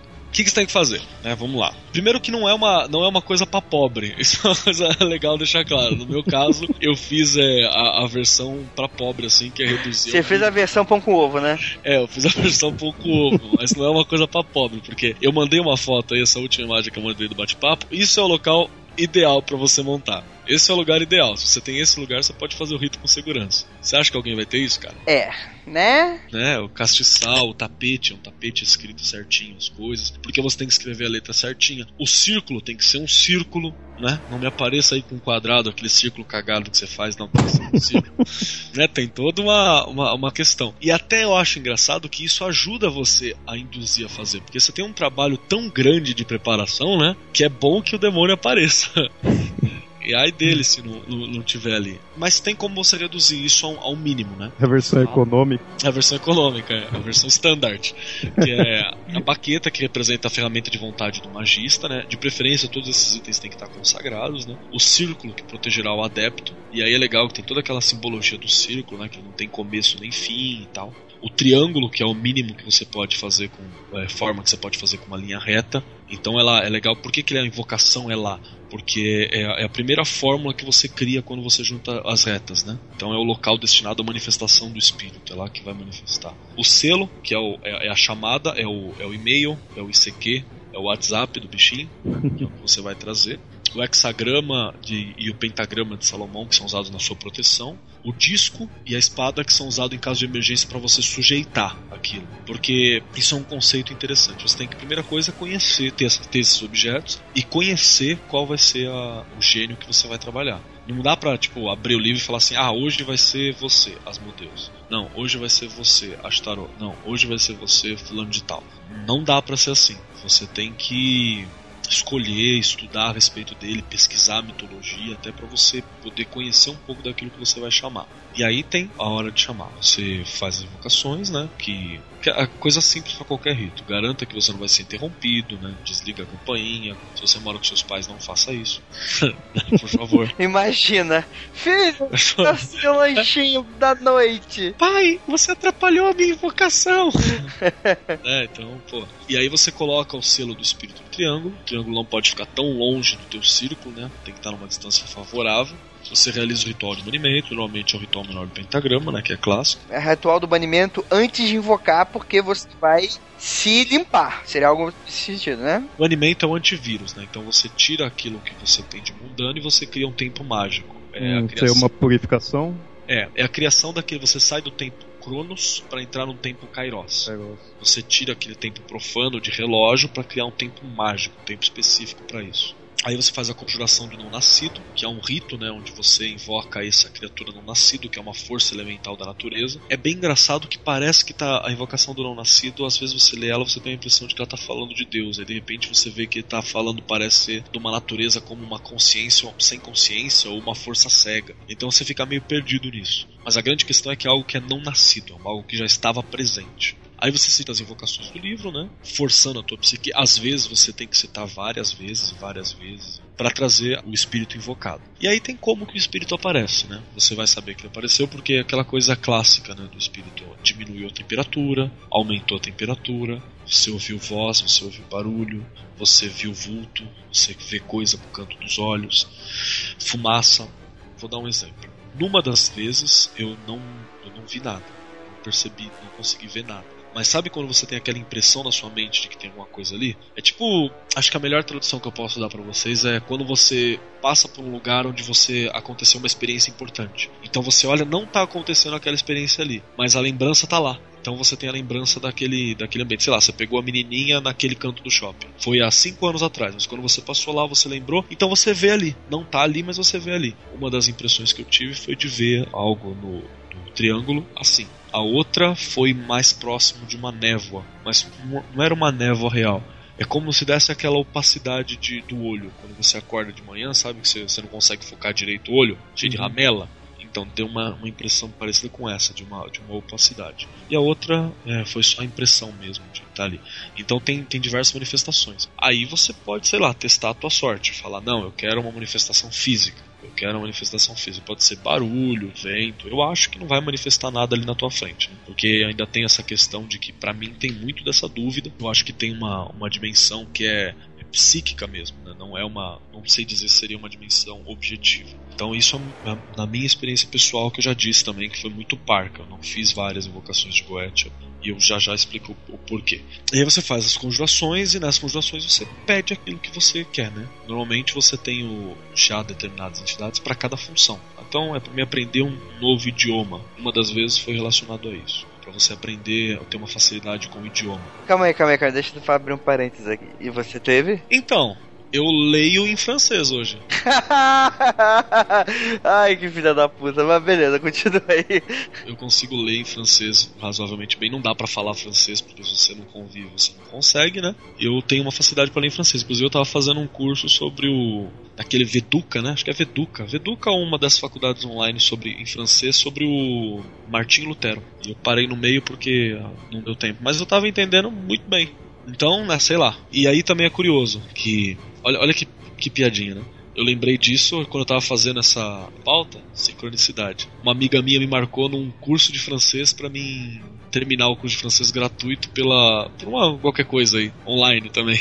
Me marcou no mesmo dia que eu tava fazendo a pauta. Então, né? Talvez seja a segunda parte do projeto. Olha aí. Aí você faz seus pedidos e tal. E tem que tomar muito cuidado, porque dependendo da, daquele que você está chamando nessa hora, tem aquela coisa que ele fala assim: Não, legal, eu vou ajudar sim, você sente isso, eu vou te ajudar sim, mas eu não quero nada em troca. Você fala assim: Não, não, tudo bem, você não quer nada em troca, mas algo você tem que oferecer, que seja sua atenção. Normalmente, no meu caso, foi desenhar o símbolo em algum local, pichar em algum terreno, em alguma coisa. Lembrando que fazendo isso também tem aquela. Que é jabá? É, jabá, isso mesmo. jabá nesse caso. Vou invocar o mundo freak aí pra galera, né?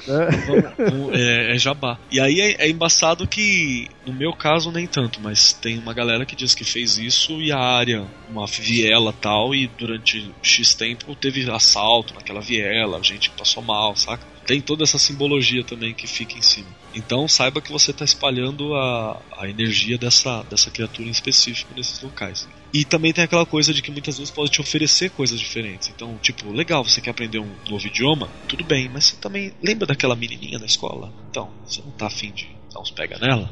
Né? Aí se você tem que estar muito claro aquilo que você quer também para você não cair nessas, nessas tentações tentações laterais, né? Essas outras opções. E se você invocou e o bicho não quer te atender, não quer te atender, não quer te atender, não quer te atender, quer que você se dane e tá se te desfazendo, é porque você não tem controle sobre ele, e ele até às vezes te acusa ou te xinga, isso nunca aconteceu comigo, mas eu já ouvi relato também. E relato é aquela coisa também, qualquer coisa, né? O cara pode ter inventado como pode ter acontecido. Você utiliza o disco de Salomão, que é uma marca com o selo, e a espada para quebrar o símbolo, rasgar o símbolo do, do espírito, né? Que você impede você de conseguir invocar aquele, aquela entidade novamente, impede ela de se relacionar com você. Pra sempre? É, teoricamente é para sempre. Então você quebrou aquele link de contato, entendeu? Digamos que cada ser humano tem contato com os 72. E se um deles simplesmente não te leva a sério, não te respeita, não gosta de você, não faz o que você pede, e pelo contrário, começa a te ameaçar para você não ser dominado, você quebra ele. Você quebra esse símbolo e ele não pode te acessar, assim como você não acessa mais. Existe uma forma de forçar a barra? Tem, tem muita forma de forçar a barra. Deve ser esse momento que dá merda, né? É, cara, você também não gosta quando o teu, teu chefe força a barra com você pra você entregar o bagulho no, no prazo, né? Ninguém gosta. Ou pior ainda, né? Quando o funcionário cobra o chefe. É, é pior ainda. Aí sim que dá merda. Aí sim que dá merda. Então tem essa coisa de você forçar a barra, né? De você falar, não, cadê? Cadê meu bagulho? Então vamos lá, três invocações. Primeiro eu peço. Não aconteceu em sete dias, 15 dias, um mês de, de período. Não aconteceu. Invoco de novo e falo assim, meu, você vai fazer pra mim e você tem 30 dias pra realizar. Se nesses 30 dias não realizou, na última você vai falar que você vai fazer uma determinada tortura. Torturar. Às vezes tem nego que tortura o símbolo, que amassa o símbolo, tem nego que faz uns bagulho Você, assim. você põe prazo, tipo, tem que É. realizar, senão cai, vai processo. Fala A processo. ideia, a, a ideia é mais ou menos essa, não que- quebra a CLT, né? É. quebra a lei É justa trabalhista, causa. as leis trabalhistas. A ideia é mais ou menos isso. Porque senão você não tá no controle. Lembra daquela coisa que a gente falou lá em cima sobre a, a ars notória? Que você tem que ser um sujeito que tá no controle da situação? Onde já se viu você invocar algo e você não tá no controle? É, é muito curioso que a galera dos magos, né, que trabalham com isso, não existe essa coisa de ai, senti, algo passou por aqui. Não, meu, eu sinto na hora que eu quero.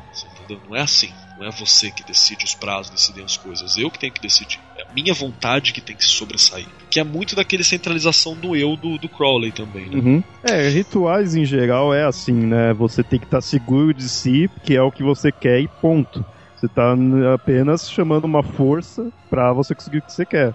Você não, não sabe direito o que quer, não, não sabe direito como é essa força, tu se fode, né? Exatamente. E tem aquela coisa também mais ponto um pouco mais cético, que tipo assim, vou fazer, vou dar o exemplo de novo do, do idioma, né? Eu fiz essa invocação sobre idioma, pouco tempo depois eu sonhei com a, com a entidade, a entidade ela falou assim que ia, ela deixou entender que ia abrir um slot de memória pra mim, pra mim preencher com o idioma, saca? Então foi mais ou menos isso, foi um sonho meio louco. E aí, beleza, duas semanas depois eu comecei a fazer esse curso em francês, comecei com algumas dificuldades, né? Tinha um dicionário do lado, chegou a uma certa altura que eu não tinha mais dificuldade. Mas na verdade, pode ter sido só o quê? Uma forma que a minha mente me deu pra mim criar vontade de fazer isso, e de tanto que eu tentei ler, não é uma língua absurda, ela é de tradição latina, né? Então tem muitas palavras próximas, tem que tomar cuidado só com os falsos cognatos, e você consegue lidar bem. Não é, sei lá, russo, que é outro alfabeto. O que Entendeu? tinha que ter acontecido é assim, você ter acordado assim, aí você vai dar bom dia pras pessoas assim, você já tá Bonjour. falando em francês. É. sabe? É, você vai falar com seus pais assim, ninguém entende nada, você vai ver, ué, o que que foi? Então, né? Em teoria seria, seria algo assim, é bonsoir, mon ami. E, e não é. E aí, depois que está executado, você tem que dar a licença para o espírito partir. Se ele não partir, você dá a ordem, né? Pra partir. E aí você termina com o ritual de banimento. Que é pra dar aquela limpeza depois, né? É, por favor, né, cara? É porque você tá mexendo. Cheiro de coisa enxofre. É aquela coisa, né? Você toma banho antes e depois, né? Banho antes e depois, claro. E, e é até legal dizer que tem uma característica que eu acho importante. Por que, que eu acho que é desnecessário a relação com a Goethe? Porque tudo aquilo que é oferecido no sistema da Goetia, eu posso conseguir de outras formas, às vezes com um pouquinho mais de esforço só. Você entendeu? Mas como assim desnecessário? Por exemplo, vou dar o um aspecto do idioma, de novo. Hum. Né? Existe ele.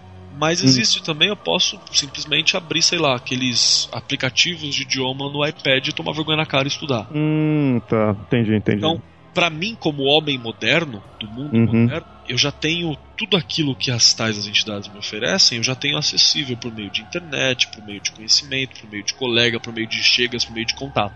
Pro cara medieval, ou sei lá, no século XVI, Uhum. no século XVII, talvez aprender francês era uma coisa que ele só conseguia com ritual. É o Wizard, né, cara? No sentido literal da palavra. O Wizard no sentido literal da palavra, agora você entendeu o porquê, né?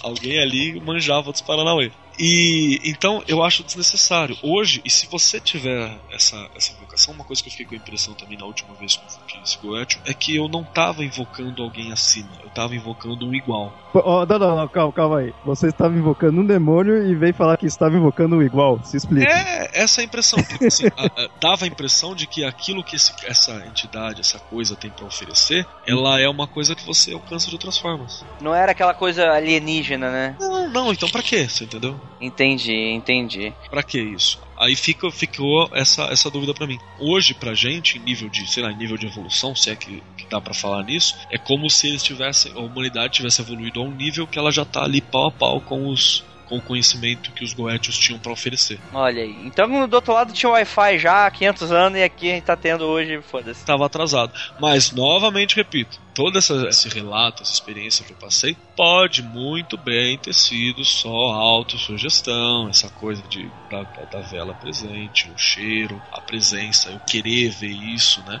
E você tem como racionalizar a coisa toda, né? Indiferente. Olha aí, é bacana, né, cara? Então a gente vai se aproximando aí do final do podcast. Tinha muita coisa a mais pra falar, mas nada impede que a gente volte a revisitar o tema, principalmente pra falar aqui um pouquinho das personalidades que a gente tem, que realmente é muito interessante. Só que eu acho interessante porque o Keller vai voltar em um podcast daqui a pouquinho, né, daqui a algumas semanas. É, eu acho que a gente vai acabar esbarrando nisso. Eu acho que a gente vai acabar esbarrando nisso de novo. Enfim, eu vou deixar aqui essa aura de mistério, né, pra vocês. Enfim, gostaria de agradecer aí a participação do nosso Mago dos Freaks, Keller. Muito obrigado e estamos juntos, galera. E é isso aí. E cuidado com quem vocês chamam. E é verdade. É, cu- cuidado, filho. Cuidado que costuma responder. Ou não. Né? Depende. Se é cético, não. Se você acredita, sim. Vai, vai aqui, né? E temos aqui também o Léo. Léo, o que, que você achou dessa loucura toda? E deixa aí seu jabá. Bom, valeu aí por ter chamado. É bem legal de falar dessa parte de ocultismo e tudo. E nesse episódio a gente viu como esse conceito é bem extenso, porque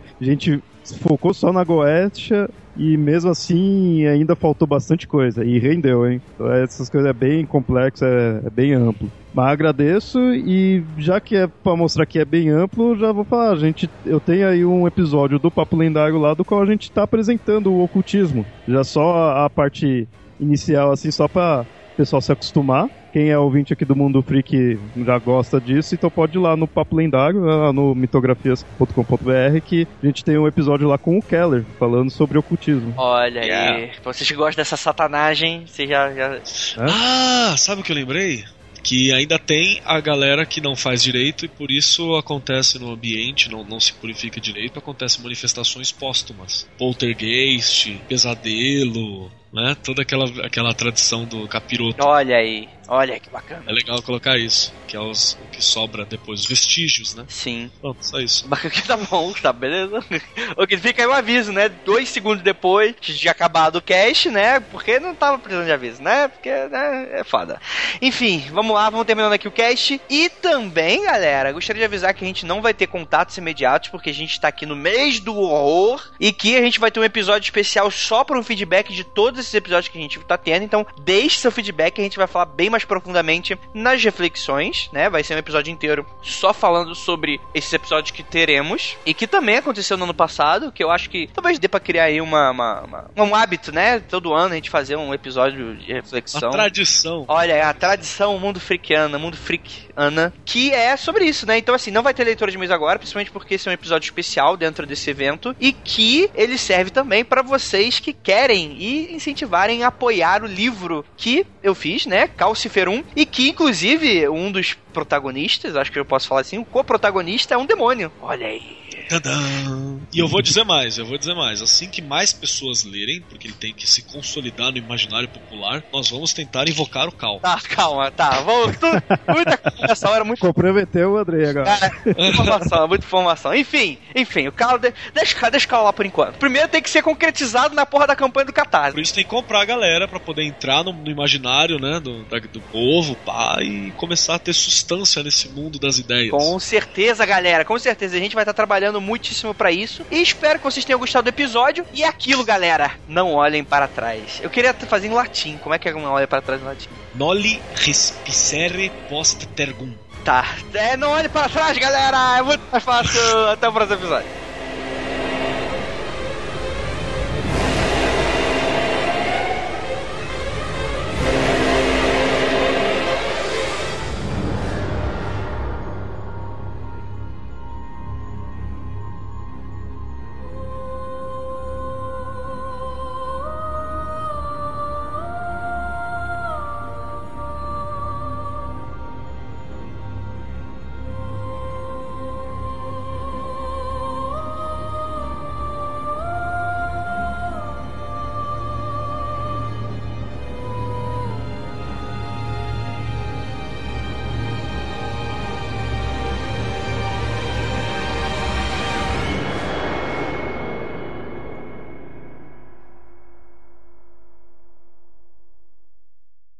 Mundo Freak Confidencial não se responsabiliza por qualquer baboseira que você tente fazer na sua casa com crenças em cima daquilo que estamos dizendo aqui.